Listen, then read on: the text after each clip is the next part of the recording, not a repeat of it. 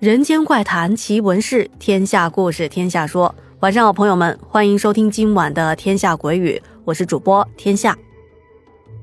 在上一期，咱们讲了来自辽宁沈阳的小兵小哥哥被外派到北京工作时，啊，在他们所居住的那个小区遇到种种诡异的现象。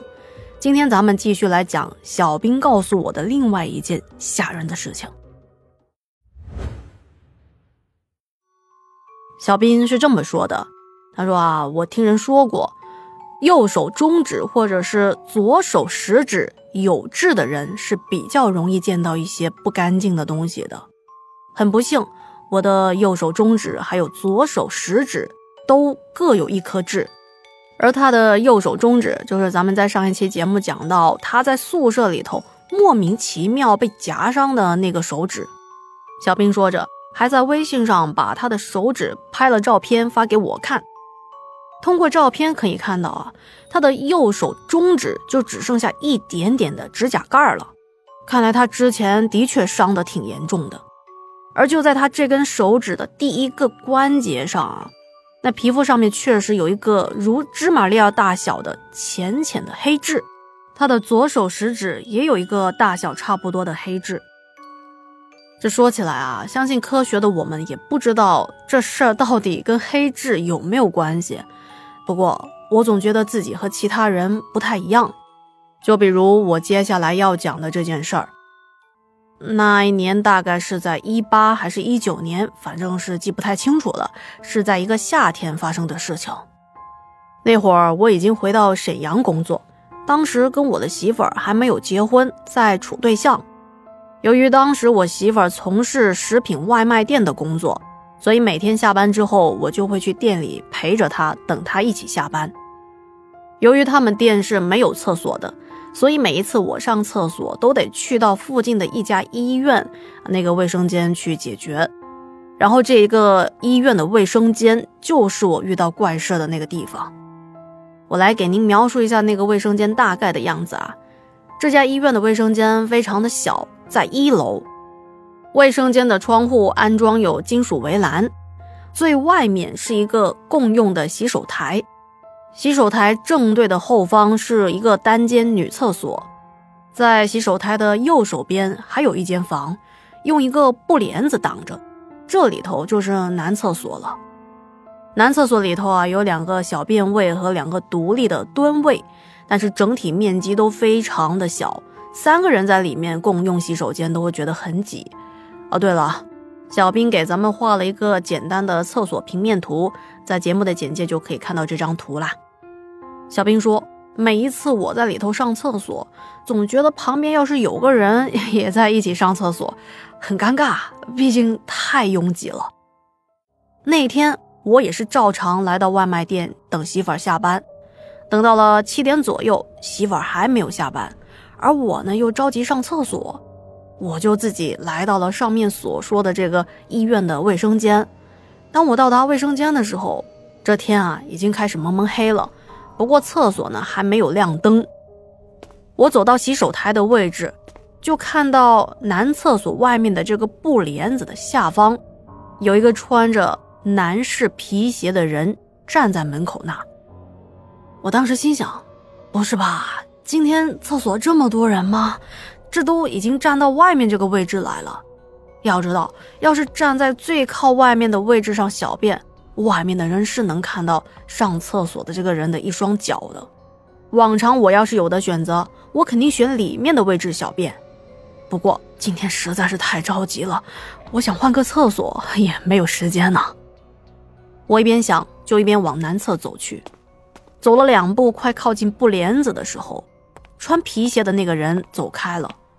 我当时还在想，这么小的一个地方，上完厕所应该要出来了吧？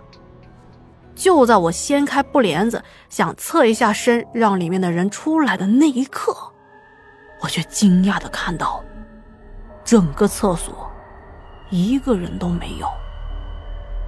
那么小的一个地方，一眼就可以看到全部的空间，就包括蹲坑里头也是空的。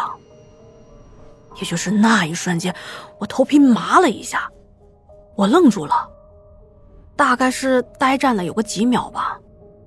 我想起一个事情，我听说如果遇到阿飘，千万不能慌张，要当做是一个没事人一样，继续做自己本来要做的事情，不要打扰他们就可以了。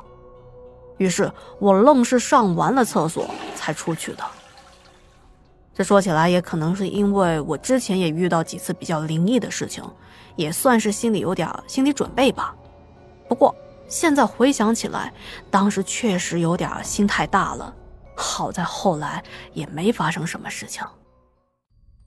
好的，以上就是小兵分享的个人经历了。哎，别走开啊，还有个故事。接下来这个故事是来自河北邢台的上官宣清小哥哥投稿的。他这件事情挺奇异的，在我看来还有一点科幻的画面。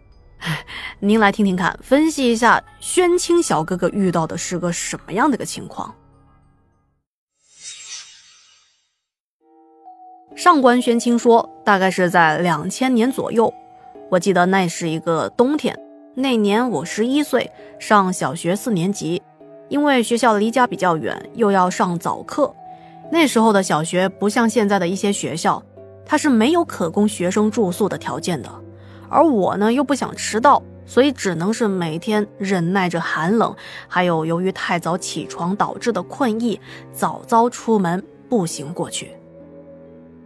那天也是一样的，我大概是五点左右就出门了，沿着我熟悉的土路，深一脚浅一脚的踩在雪地上，正往学校赶。当我来到了一个丁字路口，我本来是要拐弯的，结果刚走到那，哇！我居然看到前面街上横挂着的电线上，有一个火星子，突然噌的一下就冒出来了。随后火星子越来越多，就跟闪电一样啊，滋滋滋啊，噼里啪啦，噼里啪啦。当时我也没觉得害怕，反而觉得哎，啥情况啊？我心里挺好奇的。就站在那看，不过没敢靠太近。我就看到那电线上的火光冒着冒着，居然出来一个小光球，啊，那球不是很亮啊，但是越来越大。一开始它只是一个弹珠的一个大小，慢慢的长到比篮球还要大上那么一圈在这期间，光球上面还在不断的冒着火星子。按理说，这么大的一个光球应该会把周围的这些区域都给照亮吧？不过我看到周围还是很黑的。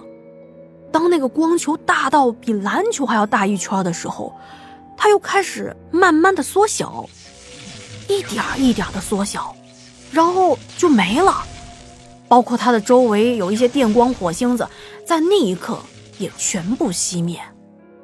刚才那绚丽的奇幻现象令我意犹未尽，我还没看够呢，我就凑近了一点点，想看看接下来电线上还会不会出现什么别的东西。结果我就看到那光球消失的方向，走过来一个黑影，因为天还没亮嘛，是黑着的，在我看来就是一个人走过来了。从我那边看过去啊，他也是差不多小孩的高度，我以为是同村的某个同学。因为我们村同年龄的小孩都得在这个时间出门上学的，我就随口问了一句：“哎，你也看到了吗？那是什么东西啊？”那个黑影很自然地回答我：“他说，哦，那是跑电呢。啊，解释一下，跑电就是漏电的意思。哦，跑电呢。就在我自言自语的时候，那个黑影就从我身边走了过去。”哎，你也是要去学校是吧？一起吗？我正想喊他一起走，结果一回头，身后空无一人。那个人从我身边走过去，再到我转身过来，这期间也不过两三秒的时间。这么大的一条路，此时此刻却只有我自己一个人站在那。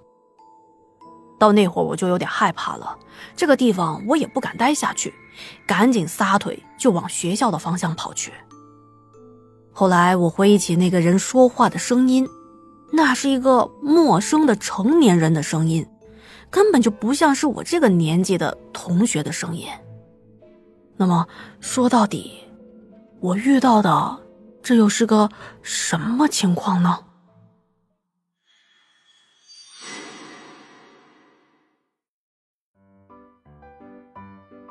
好的，以上就是今天所有的故事啦。再次感谢小斌还有上官宣清两位小哥哥的投稿啊。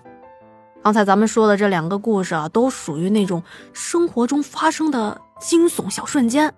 如果您听了故事之后有回忆起，或者是听到身边有这种类似的奇闻怪事，欢迎与我联系，咱们可以一块儿把这些故事分享出去，让更多喜欢这类故事的小伙伴们收听到您的投稿。